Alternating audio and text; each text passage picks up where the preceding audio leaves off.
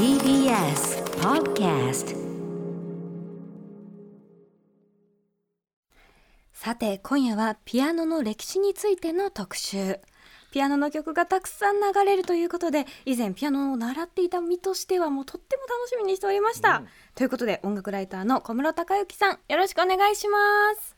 はい、よろしくお願いします。さあ早速なんですが、うん。ね、曲からいく感じですかね、はい聞いてほしい曲うんがあるので、早速お願いします。はい、では、えー曲量あ。うん。ね。これ歌丸さん何の楽器かわかりますか？今このトロンボロンってなってるやつ、いやーでもなんかピピアノって印象じゃないですねやっぱりね。ね鳴ってる音そのものは。弾いてますもんね完全うに、ん。そうだね。弦が弾かれてる感じがしますけど、うん。小野さんこれどういう曲なんですか、はい、えーこれはですね、実はジュスティーニというですね、まあ、バッハと同い年なんですけども、現在では忘れ去られてしまったイタリア人の作曲家がうん。1732年に出版した、えー世界最古のピアノ曲集の中の一曲なんです。えピアノ曲ではあるんだ。ははい、でこれの演奏している楽器もですねイタリア人のクリストフォリという、えー楽器制作者の人物によって1720年にさ制作された現存する最古のピアノなんですね、うんうんうん。まあ、それのレプリカなんですけども、はいはい。これが実は一番古いピアノなんです、へえ最初最古のピアノこんな音してた。うんうん。はい。いかがでしょう？どんな印象ですかね？やっぱ弦楽器感がすごいしますよね。ね。はあはいはい。そうですよね、うん。なんかつまびいてる感じっていうかはい、うんうん。うんうんこの楽器って現在のピアノにとってまさに始祖、あまあ、二人類におけるアダムにあたるような楽器で、ほうほうほうイタリア語でですね、グラビチェンバロ・ディ・ピアノ・エ・フォルテと名付けられました。これ、うん日本語に訳すと、強弱がつけられる大型のチェンバロという意味になります。うんおおなるほどうんうんはい。つまり、指のタッチで強弱がつけられる新機能が搭載されたチェンバロとして、実はピアノは最初ちょあの到達したんですね。あ我々がこう鍵盤でもうあそこの今インターフェースしか見てないけど、うんその、はいあれを使って強弱をつけられてるとこがポイントだったんだ。実はポイントなんですね。でこの楽器をイタリア語でピアノフォルテえつまり弱い強いですね。強弱強。と呼ぶようになりそれがいくいつしか略されてピアノと呼ばれるようになる。フォルテが取れちゃった。うん。そうなんです弱いだけうん弱いだけ。しかももっと正確に言うと、うん。えっと、イタリア語のピアノって英語におけるプレーンなんですよ、プレーン。どちらかというと平らみたいな意味で、はいはいまあ、それを複詞的に使うと、うん。えー小声でとか静かにって意味があるのでそういう意味でピアノってのは弱いっていう意味でいうふうに言われるようになったんそですね。の。平らかであるという部分だけが残っちゃって。うん。へえ知らなんだ。ピアノ。ああそうですかそうですか。ねチェンバロが元っていうのはねなんとなくイメージとしてはあったけど。ど。ね。あのなんかはい。白黒逆のやつで逆のはいはい、ねその話も後でできてればなああそうなんだ。ごめんなさい。うんうん。はい、ということでいえいででも早速早速知識がね入ってまいりました。ということで、うん今夜の特集知っているようで知らないこんなことを特集をお送りします。こんなに身近な存在なのにあたい何も知らなかった。ピアノよお前は一体何者で一体どこから来たのだ特集9月14日火曜日時刻は夜8時を過ぎました。TBS ラジオキーステーションにお送りしているアフターシックスジャンクション略してアトロク。パーソナリティは所属事務所会議室からリモート出演しております。ライムスター歌丸そして火曜パートナーの宇垣美里です。さてここからは聞けば世界の見え方がちょっと変わるといいなな特集コーナービヨンドザカルチャーのお時間。はい改めまして今夜のゲスト音楽ライターの小小室孝之さんです。小室さんよろしくお願いしますはいお願いします。いつもこの番組大変お世話になりっぱなしの小室さんでございます。とんあのご自身のねあのあれもそうだしいろんなゲストの資格の送り込みもね最近は ありがとうございます。資格資格送り込み業もね 活発にやっていただ黒いて。幕ってこと。ありがとうございます。す。そうでね。フィクサー目指してます。えーということで小室さんのご紹介、えー改めてしておきましょう。はい。小室孝之さんは1986年生まれの音楽ライター。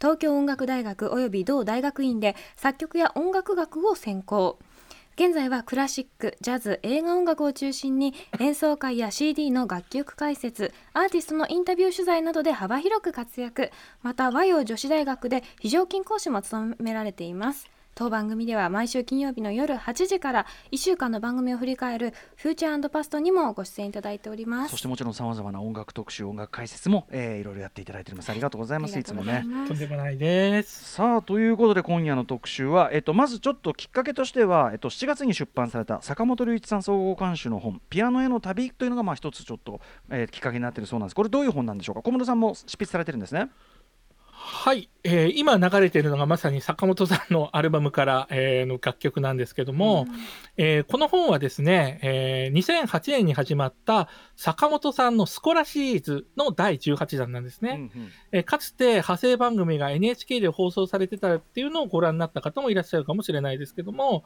まあ、いずれにしても堅苦しくない形で音楽の楽しみを広げてくれるシリーズとして人気を博してきました。うんうん、で、今回の出たピアノへの旅というのがですね、シリーズ18弾かつ3年ぶりのスコラシリーズで出版社をアルテスパブリッシングに変えてリニューアルしたというタイミングなんですね。うんで、えー、この本の内容、おおよそで言うとですね、前半と後半に分かれてまして、前半がピアノへの旅と題して、ピアノはどこからやってきたのか、どのような発想視点で発展してきたのかを、まあ、坂本さんを中心に自由に語り、うん、後半では静かで弱い音楽へ、近現代のピアノ曲を語ると題して、坂本さんがどんなピアノ曲と触れ合ってきたのかを語っています。うんうん、で、今夜の特集はですね、この本の内容をそのままなぞったものではなくて、うんこのピアノへの旅という書籍を読む前に、うん、この後の放送をお聞きいただくと、書籍の中で言葉で語られているですね、具体的な音のイメージとか、うんはい、どういう楽器のことを話しているのかということがですね、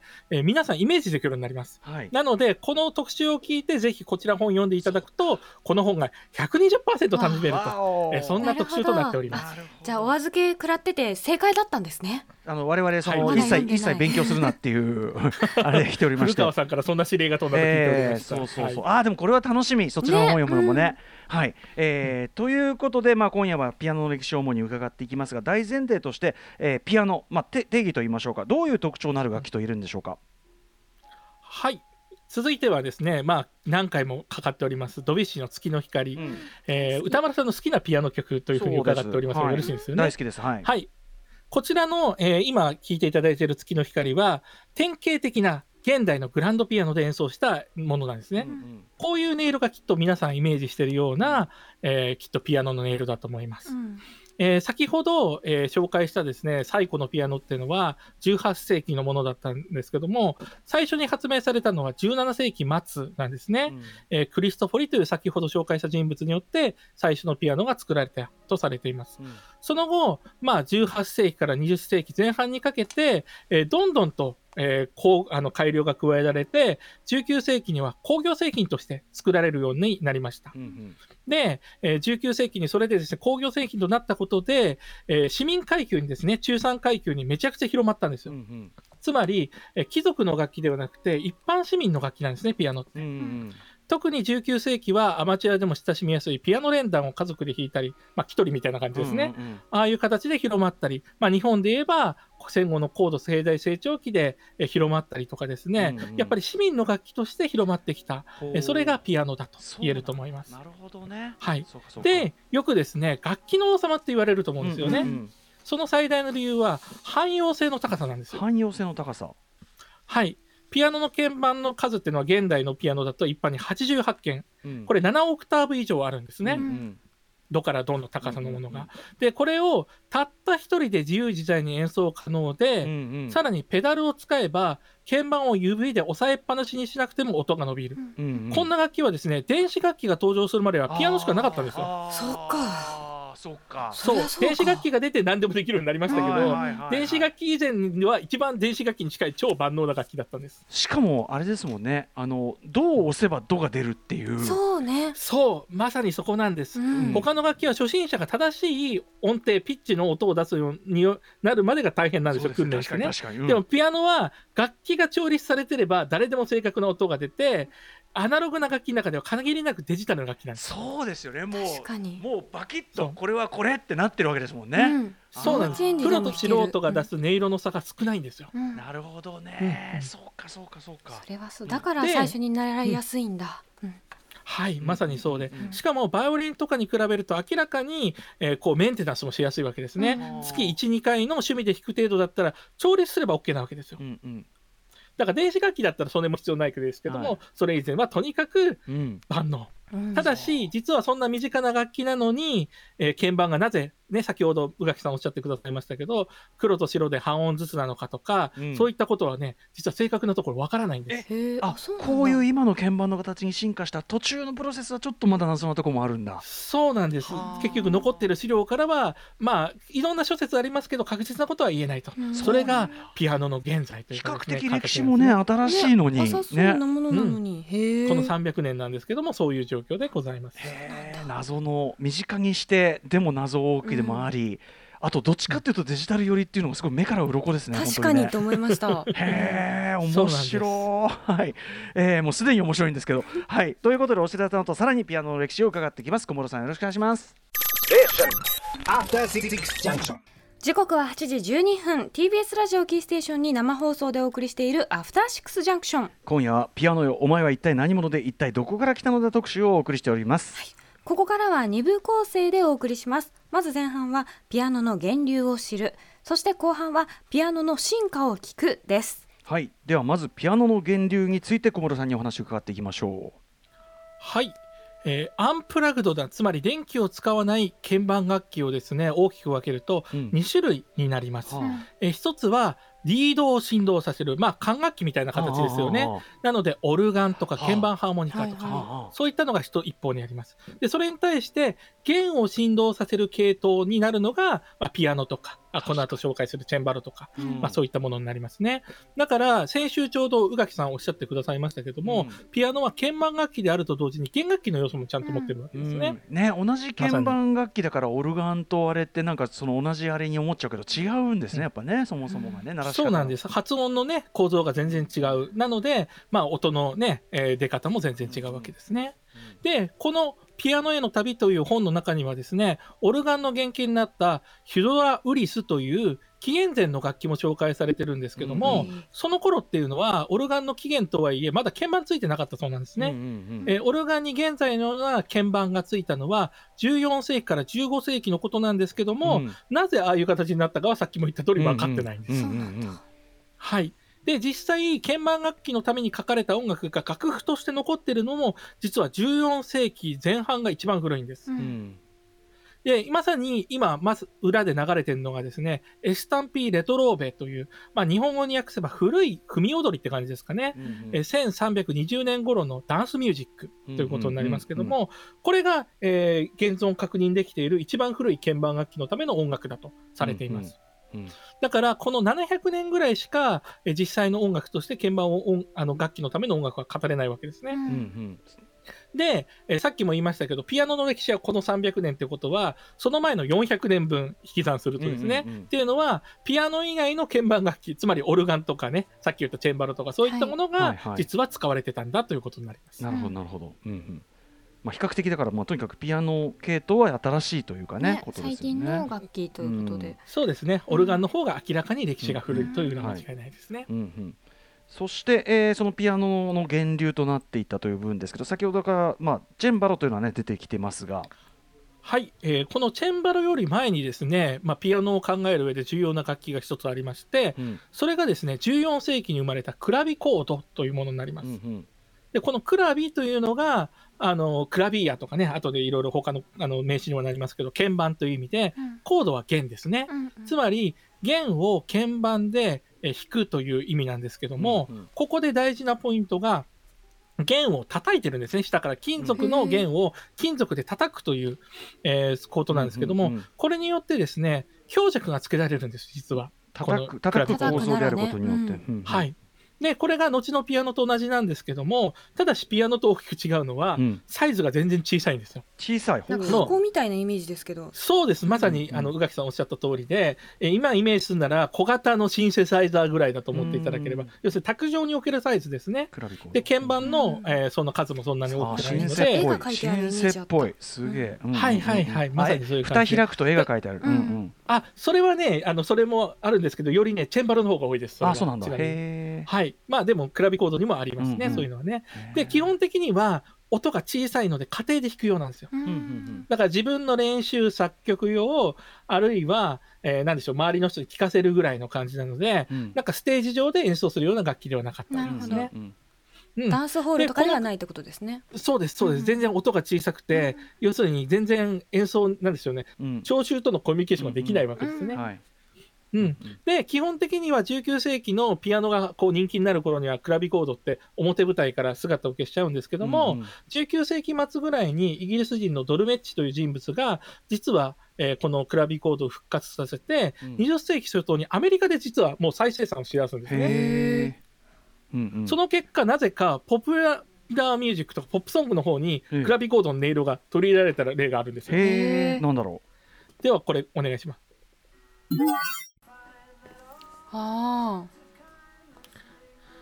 はい、というわけでこちら、ビートルズの401、まあ、うん。歌ってるのは当然ポール・マッカートニーですうね、うんうん。1966年のナンバーです。へえまあなんかちょっとちょっとあ。クラシックなっていうか歪みみたいなウィーンみたいな。そうね、ちょっとビヨンビヨンしますよね、ピアノに比べると。そういう音を入れたくてってことなのうん。なるはい、金属これライブとかだと普通のピアノで弾いてたりするんですけども、うん。オリジナルレコーディングは、えープロデューサーのジョージ・マーティンがこのクラビコードを持ってて、うんうん。そこから借りてレコーディングしたそうですね。へーでこれがまさに20世紀初頭にアメリカで再生産されたからジョージ・マーティンが持っていて、うん。こういうふうに使われて。でしかも他にもですねこの1960年代っていうのはバロックポップって言われるようなこういう古い楽器を取り入れた曲っていろいろあるんですよ。うんうんだからまさにそういったところで実は古い楽器が、えー皆さんおなじみの音楽の中にも入ってたりするっていうふうに、えー言えると思います。勝手にピアノだと思ってたけど確かに聞いてみたら違うわってうんうんなりますね。まさにねまさにって感じですね、クラビコード。はい、うん。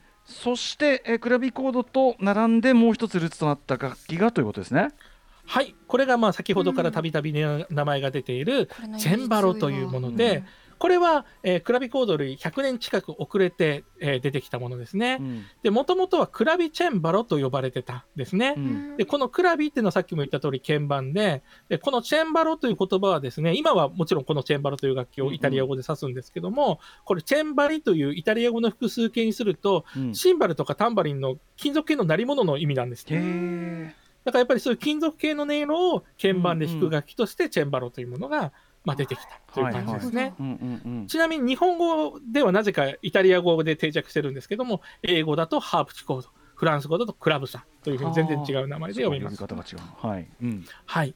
で、鍵盤を、えーたた、え鍵盤じゃないですね、えっと、弦を叩くクラビコードに対して、ピックのようなもので弦を弾く構造、うん。引っかくようになっているのがはあ。チェンバロこのなんですね。つちょっとつまびいてる感というかそれはそう特徴なんですねはい。なので、すごくあの発音がはっきりしてますよね、うん明らかにね。うんただし、その構造上、えーどうしても強弱がほとんどつけられないです、タッチで。うん鍵盤が2段になってるチェンバロがいっぱいあるんですけど、そうすると、えー下の方の鍵盤で弾くと強、上の鍵盤で弾くとちょっと小さいっていうことはできるんですけども、ピアノとかクラビコードみたいにタッチで弾き分けることはできなかったわけです。なるほど。うん。うん、なので、えーまあ、それはそれで全然この時代は困らなかったんですけども、えーそのなんかこういうものを表現したいという人がやっぱり作曲家とか楽器、ね、制作者の中に出てきたっていうのも当然かなというふうに思うわけですよね。うんうんで、さっきも言った通り、このチェンバロってとにかく装飾型で絵が描いてあったりとかうんうん派手なので、めちゃくちゃ貴族の楽器ってイメージなんですよ、まさに。ね。うんなるほど。そのイメージすっごいあります。なんか手が白く見えるためにみたいなそういうイメージ。そうなんです。そのために、えー鍵盤がどちらかというと黒がメインだっていう説もあるんですけどそれも諸説の一つなんであ、実は確かにそうだというふうには言えないんですね、うんうん。学者の立場からすると。うんうん。というので、まあ、さっき言ったような形になってます。うんうん。まあ、いずれにしてもというわけですごく貴族というイメージを想起させるために後のポップカルチャーの中でもたびたびえー用いられたんですね。ちょっとお上品感がやっぱありますもんね、うんうんうん。なんかね。はい、取り澄ました感がありますの中で、うんうん。はい、一番有名なものが次にお聞きいただくこちらでございます。本当だ。はい。このイントロのところですかね、はいこれ僕の世代の人は知らない人いないと思いますけど、キャンディーキャンディー。はい、キキャンディーキャンディーの主題歌うん。はい、オープニングですね、うん。1976年の、えー渡辺武雄さん、えー巨人の星とか、機動戦士ガンダムとかね、うん。いくつものあの名作アニメの音楽で知られる方ですけども、えーこの、なんでキャンディーキャンディーに、えーイントロ、チェンバロが使われているかというと、うん。これね、荻上チキさんとも親しい音楽評論家の片山森秀先生によれば、仮想階級出身のキャンディーがよすがにしている上級上流階級への憧れを表現してるんじゃないかとおっしゃっておりましたね。あのね斉藤美奈子先生をお招きしてのあの少女小説特集やりましたけど、ある種少女小説の日本漫画版というか、アニメ版というかってところもあはいるか。ら、はいまさにそうですよね、うん、なるほどね、まあ、確かにあのイントロのあの感じでこうやっぱさっき言ったちょっと取りつくなんていうのちょっと貴族チックな、ちょっとおすましうん。おすまし感、なんかドレス着てそうみたいな。あります。確かに、ね最初アメリカでその後イギリス行ってっていうところでやっぱり欧米というか特に西洋のね、うんうん。イメージというところなので、はい。そういったものを喚起するために作ってるんじゃないかと。い。うふうなことですなるね。ほどね、でも時代感的に言うとチェンバロのこの古風な感じっていうのはキャンディーの舞台とはそんなに合ってないみたいなあれ20世紀ですからね。20世紀ってむしろチェンバロが一時廃れたものが復活したタイミングなので、うんちょっとそこはマッチしてない感じなんですけどもイメージ。あくまあ渡辺武雄さんはね真意はどこにあったのかという感じでございますね。でもやっぱりすごいこうすごいキャッチーっていうかこう、うん。つかみになってますよね。あの音色そのもはい、のが。もうイントロとしては100点満点ですよね、うん。間違いなくね。ねはい。うん。えーということで最も身近なチェンバロ曲ということで、えーキャンディーキャンディー流していただきました。ここまでは音楽ライターの小室孝之さんにピアノの源流について伺っていきました。ではここから後半ピアノはどのように進化していったのか曲とともに聴いていきたいと思います。はい、ということでピアノ、えー、と発展期みたいなのがあるんですか？はい、えー先ほども紹介しているように、まあ、1700年頃にですねうん。ピアノフォルテ、まあ、最初の楽器が生まれたんですけども、えーそれを最初に作ったクリストフォリっていうのがですね1731年に亡くなった後、えー他の人がいろんな人が継いでですねどんどん改良を加えていくんですね。うんうんうんでその中の一つが、えージル・バーマンというドイツ人だったんですけども、そのジル・バーマンが作った楽器っていうのを実は、えー、かのバッハですね、うんうん。が実際に思想してるんです。へえあの試し弾きをしてると。うん。はい、1930年代だから40年代ぐらいなんですけども、うんうん。その時点でのバッハの感想は良いところもあるけどまだ未熟ということですね。バッハはやっぱオルガンのイメージがあるけど、ねはい、オルガンですすし、あるいは今バッハでピアノで弾かれてる曲はほぼほぼチェンバロのために書かれた曲ですね。元が。チェンバロなんだ。あなるほど。はい、もちろんクラビコードで弾いたってこともありますけども、うんうんうん。メインはチェンバロということえー楽器としては 楽器としては未熟。はい。へー。はい、なのでバッハが亡くなった1750年より後が、えーピアノの中心になっていくこうだんだん上がっていく時代かなというふうに思います。はい。うんうんさあではここから小室さんの案内で実際のピアノ曲を聴きながら伺っていきたいと思いますはい。はいというわけでそここれそれではですね、まあ、ちなみに今お聴きいただいているのはそのまさに、えーバッハが未熟だって言った楽器の弾いてるバッハだったりもするんですけども、まあもう次行きましょう時間もないので、えーそれでは皆様ご存知のこの曲からちょっとねお聴きいただきたいと思います。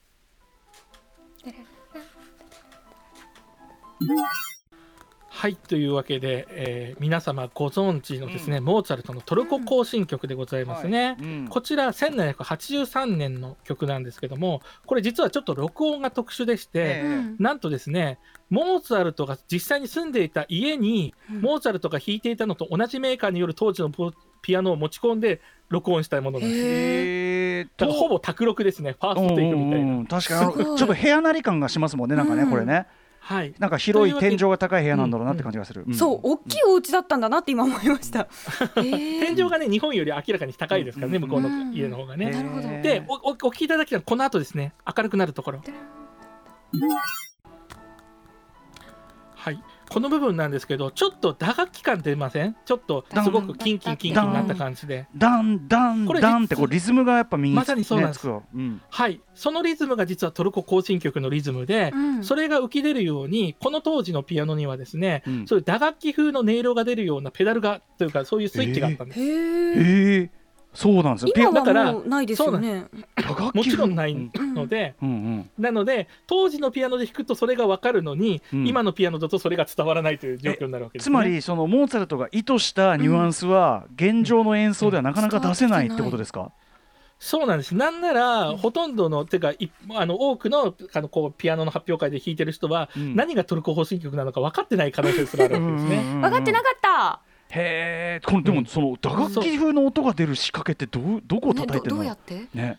要するにちょっと金属風の音が出るような仕組みになってるわけですね。うんうんこういったものってこの時代だけじゃなくてまた違う仕組みだったりするものが後々もあるんですけども実はペダルっていうのはそういうふうに音色を変えるものとしてですね、うんうん時代時代にいろんなアイデアが試されてったんですね。か今なんか三本かな、あじゃあ2本か。はい。はい3本ですね基本は、はい。なんですけども現代でも4本の楽器があったり2本の楽器があったりですね。うん。メーカーによって実は様々なんですね。やっぱりさ当時の我々としてはクラシカルなイメージのピアノだけど当時としては最新のこれもできんじゃんあれもできんじゃんっていう楽器でもあったおおしゃわけだから。れな楽器だったんですよ、はいきっと、うん。そうなんです。まさに19特に18世紀の後半っていうのは楽器改良をガンガンしてそれに合わせてどんどん曲を書いていくっていう,、うんうんうん。楽器制作者と、えー作曲家っていうのがある意味こう競うようにですね、これがまさに歴史をピアノ音楽の歴史を動かしていったっていう。そうか。だから一番面白いのが18世紀後半から19世紀なんですねうん。ピアノは。なるほどね。そこでガラッとだ変わったのかな。からモーツァルトもこれ全部オールインワンでピアノでできるんだよ。このさこのゴンどんがらがしちゃんって感じが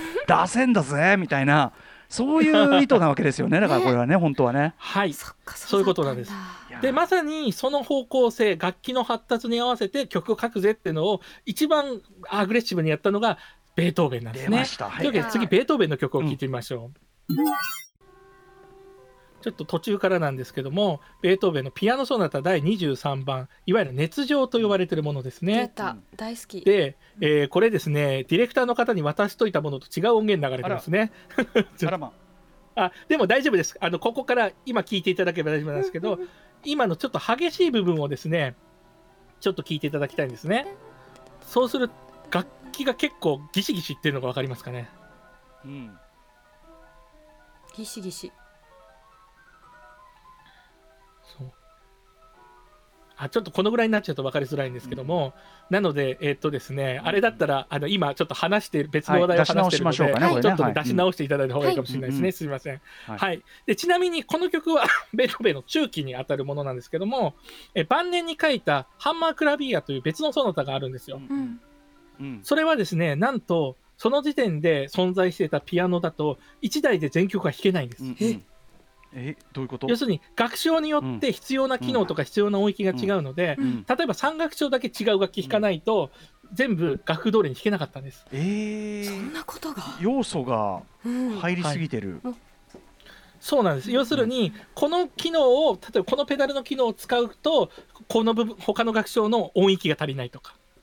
うんはい、あじゃあちょっとね、うん。そういう感じなんですけどじゃあせっかくなんでもう一回熱情あ、はい。あのちょっとお聞きいただきたいと思います。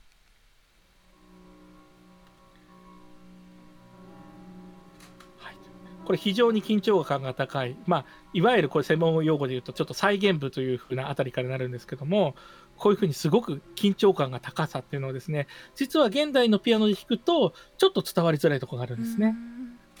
で特にもうちょっといくと楽器をガシガシガシガシってこうですね、まるでなんぼにぶん殴るかのような部分があるので、ちょっとねそこをお聞きいただきたいんですよ。この後ですね。はいというふうにこんなふうにですね、もう。ほぼほぼこれあの、うん。特にヘッドホンとかでですね、はい。あの実際にその直で音源聞いたりすると、うん楽器がちょっとギシギシいってるぐらいな感じなんはい、ですね。ちょっとなんかなんなら歪み感表現っていうのかな、うん。ギターとかにも似たような、ギシギシしますよね。ねそのワイルドさっていうの、まうんうん。なんか、うんそ私これ弾いたことあるんですけど腕力って思いながらやってました。わかります？なんかその叩きつける力がやっぱいるわけ。腕力と、まあ、その持久力も必要なんですけど腕力って思いながらうんうん。やってたなってことを今思い出しました。はい、それが、まあ、あの現代のグランドピアノだとここまでギシギシは言わないわけですよね、うん受け止めてくれちゃうわけですよ、よくなるどほどなるほど。限界までいってるからからのこう楽器なりっていうか、はい楽器がギシって言っちゃうぐらいの感じだから出るものなんだ。はい、っていうことで、実際ベートーベンってよく知ってる人とかがですねあの現代にあえっと当時のおけるロックスターだみたいな例えをするんですけども、それもこういうものを聞いていただくと分かると思うんですよね。ねある種のちょっと破壊衝動に近いような。うん。はいはい、うん。とかやっぱそそれのがなかなか当時のピアノじゃないと分からないっていう感じですね。やっぱそのギターにおけるそのだからやっぱ歪みとかそのサウンド楽譜だけじゃない間のとこうんのワイルドさみたいなのってやっぱロック的な感性ですよね、それはすごくね。本当に、はい。うんそれを、まあ、逆逆逆に言えば現代のピアノで弾くときには現代のピアニストはどういうふうに表現するのかっていうのがはいはい確かに。実は課題になったりするわけですね。今の楽器で受け止めきれちゃうけど、うん。そうかそのベートーベンのロック的な部分を、じゃあ君は今の演奏力でどう表現するんですかみたいなところなんだ。でもそれを今のピアノに合わせてガチガチやってるとうるさすぎちゃうわけですね、出ますもんねっていうところが非常に難しい。そうかそうか聞きどころでもあるとだからうん。現代のピアノが全てのこうなんかこう発展系で全てをカバーできるというわけではないという話なんですね。なるほどね。求めたところが実はもうなくなってたりはするってことなんですね。はい、うん。そういうことになります。はいはい。はいでは、えーベートーベンはですね19世紀初頭の作曲家なのでだんだんちょっとね中あの半ばに近づいてくるようなえー感じで次の時代に行ってみましょう、えー今度はですね皆様ご存知のショパンがですね、えー作曲した、まあ、誰もが知ってる別れの曲を当時ピアあのショパンが好きだったピアノメーカーでちょっと聴いてみましょう。はいというわけで、えー皆様ご存知の曲なんですけども、はい。宇垣さんどうですか？現代のピアノ音色と比べて。えうんパラパラしてるかな？えどうなんだはろいう。はいはい。私そう別れの曲もあの弾いたことあるしすごい好きなんですけどなんだろう、パラパラパラパラしてると思ったの。パラパラ。そうですよね。たそれ多分パラパラしてるっていうのは、うん。一つ一つの音が割と独立して今の現代のピアノだともっとレガートって言いますけども、音色を揃えてこう滑らかにつなげられるっていうね、イメージがあると思うんですよ。よでも実はショパンが求めていたのはそこじゃないんですよ。へえパラパラ？パラパラというよりかは、うん今聞いていただくとですねこうすごく強く弾いた時と弱く弾いた時の音色の差が激しいじゃないですか。うんうんこのピアニッシモと溶けるような音色とか生かしたこの音色の幅を使った演奏っていうのがショパンの理想としたことなんです。あーうんうんで、これ今弾いてるのはプレイエルというメーカーなんですけども、実はショパンはですね、気力体力があるときはプレイエル。そうでなければ、次にご紹介するエラールという楽器を弾くって言ってたんですね。気力体力がある時とない時で違うえというのはえそうなんです。そ何のぐらいコントロールが難しいのが、今お聴きいただいているプレイエルという楽器による、強弱の差が激しいというかそうなんです。はあそのコントロールができる自信があるときだけこのプレイエルを弾くけども、その方が自分にとっては理想的なんだと。その作曲者本人でさえ体調が良くないとできない曲そうなんですあ。そのぐらい要するにピアノってまだまだ当時はコントロールが難しいですし、しかもショパンってそれが非常にうるさかった作曲家なんですね。繊細というかってことですか？そうなんです、そうなんです。特に自分の曲が思い通りに演奏されなくて怒ったとか、機嫌損ねたみたいなエピソードがいっぱいある人なので、面白い。そうこ細かそうなイメーでジせっかくなのでそれをイメージして今また冒頭のとこ戻ってきたので聴いていただきたいと思います。ピアニッシモ意識してください。今最後のターンっていうところでちょっと力抜けた時に、こうちょっと明快な音がちょっとふわっとぼやけたりしますよね。他の部分が硬質で立ってるからこそ柔らかい部分が際立つというような、はい。ことだ。そういったことを使った演奏がえショパンが好んでいたものだったと言われていもます。のすごいそのピアノっていう楽器の鳴りの特性みたいなものをでもうん。各作曲家が面白がってるっていうか、ねはい、ねならではの部分を使ってって感じがしますね。が。しますね。はい、というところですね。うん。で続いては今ショパンが体調悪い時に弾くって言った楽器 エラールっていうのはですね、まあ、実はそのエラールの楽器を合わせて、えー書いたのがさっきのベートーベンの熱情でもあるんですけども、うんだから比較的コントロールしやすいとか難しいことができるのがエラールって楽器なんですけどもその楽器を好んだ有名な作曲家がショパンのライバルだったフランツ・リストという人なんですね。続いての曲をお聴きいただきましょう。はい、というわけでこちらはラ・カンパネラというですね、まあ鐘という意味ですけど、えータイトルで知られる、まあ、よくですねマスメディアでは世界一難しいピアノ曲として非常に雑に、えー 紹介される作品ですね。これそういうの書かれた当時は、うん。えー世界一難しいと言ってもよかったと思いますけども、ええええその後に難しい曲いっぱい書かれてるああっていうことがあるので、うん、まあ今となっては、えー、となんなら中学生でも弾ける曲になってしまったってことなんですけども。弾けはすると思う。超絶機構っていうイメージですけどね。そうですね、まさにまさに。で、特徴的なのが、まさに最初の冒頭もそうですけども、えー、このですね、あの、鐘の音をやるために、同じ音を何回も叩くわけですよ。うんうんタカタカタカみたいな感じ。うんうんうんで、その同音連打っていうのが、実は、先ほどのショパンの弾いていたプレイエルって楽器だと非常にやりづらかったんです。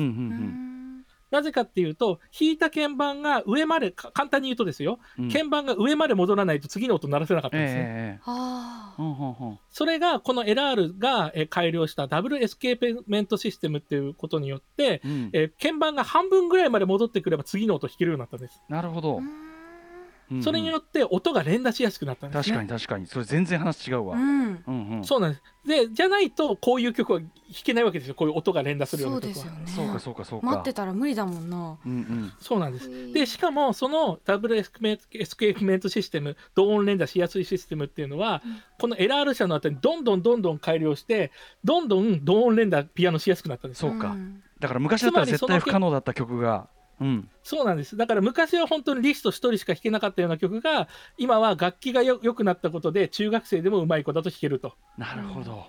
へえ、難易度っていうのが曲だけじゃなくて楽器の発達によってうん。曲がかの受け取られ方っていうのが変わってしまうということですね。でもリストとしてはやっぱりその当時は「おらこの問題、俺以外解けるやついんのかこら」みたいなやっぱ、はいはい。その感じはいきりはあったんですかねやっぱね。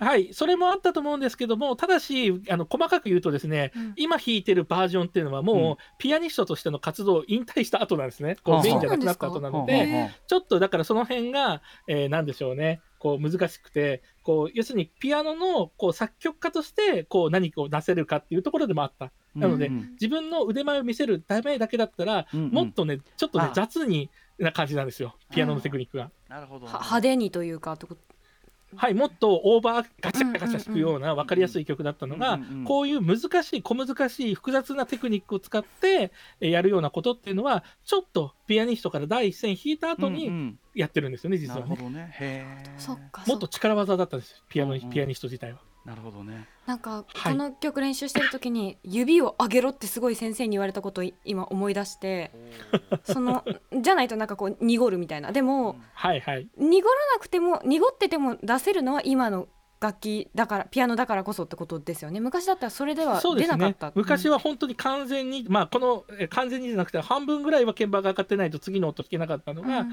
今はうまくタッチすれば鍵盤が沈み込んだままでも次のタッチがある程度できるので、そこが全然違うってことですね。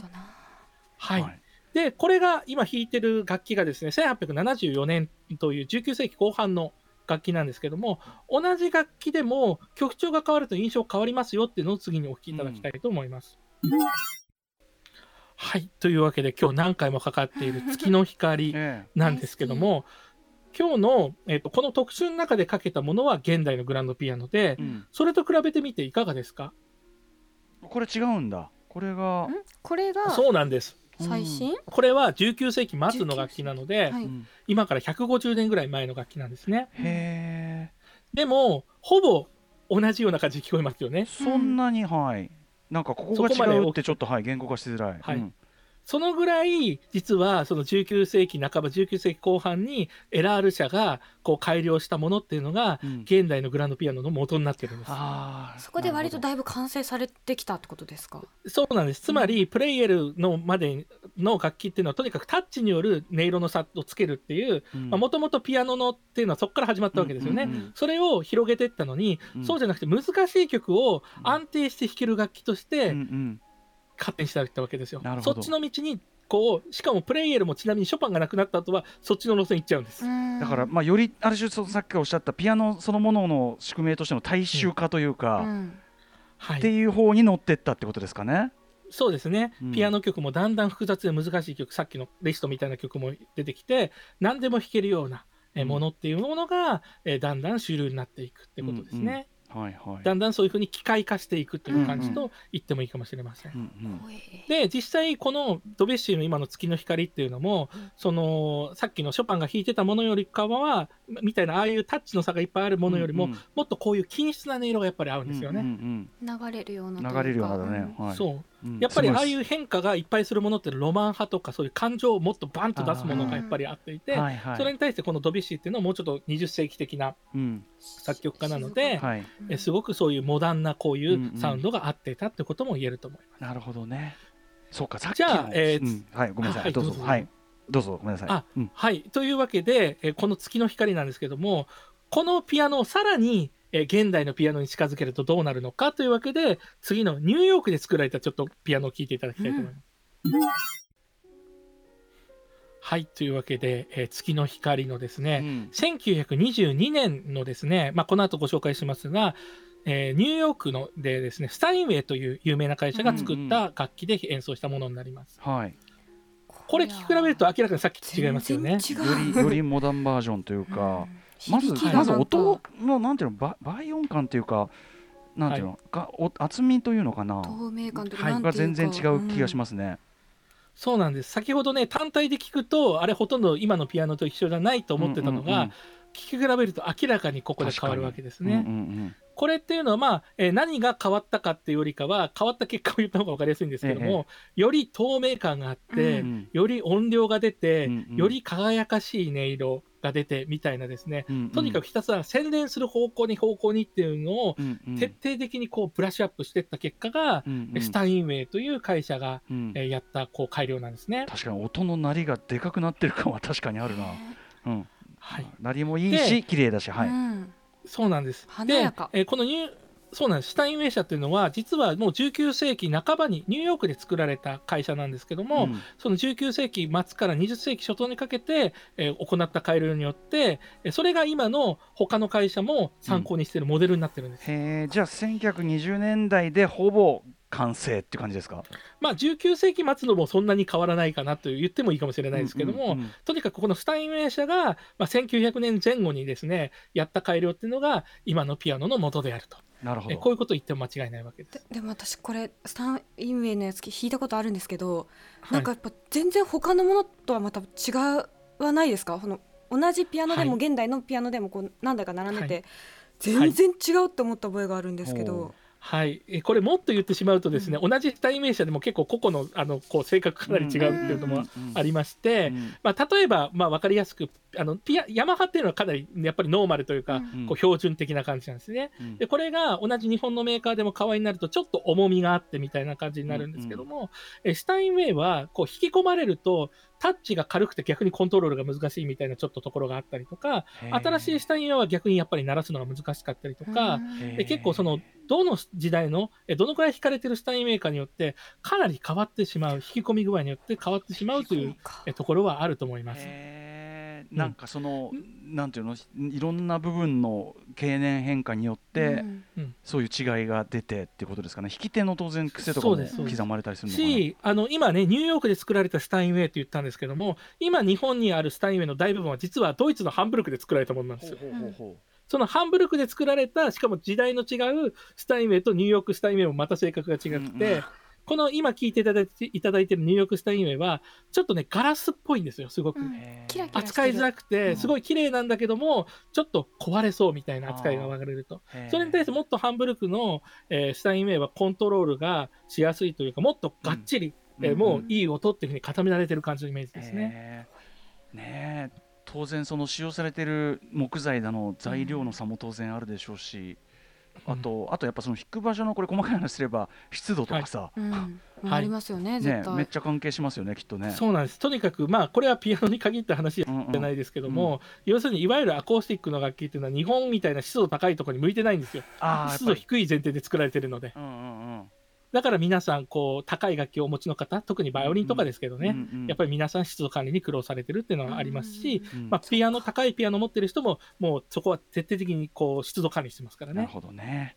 はい、はい。ということで。で、うん。このピアノじゃなくて先ほど言った現代のスタインウェイっていうのは、えーコンサートホールに入るフルコンサイズという一般的な大ホールにあるサイズだと2200万円します。ぐへー。へー。そんな高かったんだ。はい、家庭に置くようなスタインウェイでも1000万円ぐらいですね。ああそうなんだ。へえ、はい。なのでそこはもう全然ヤマハカワイと値段が違本う。うん、まあでもその違いがさその、ね、値段の驚きももちろんあるけど違いをその体感されてたわけだから宇垣さんは。それは貴重ですね、これはね。あでもやっぱ全然ちそのどのどこで作られた何かはちょっと私は覚えてないし知らなかったんですけどでもすんごいなるなって思った覚えがあるんですよ。へはい、まさにそういうふうな方向に発展させてきて、うん。それを極めたのがスタインウェイだってことですね、うん。まさに。ーはい。ということで、ちなみにピアノそのもののなんか微細な変化だの改良だのっていうのは今はもうそんなにってことなんですか、はい、実はこの後のまとめの後の時間帯にですね、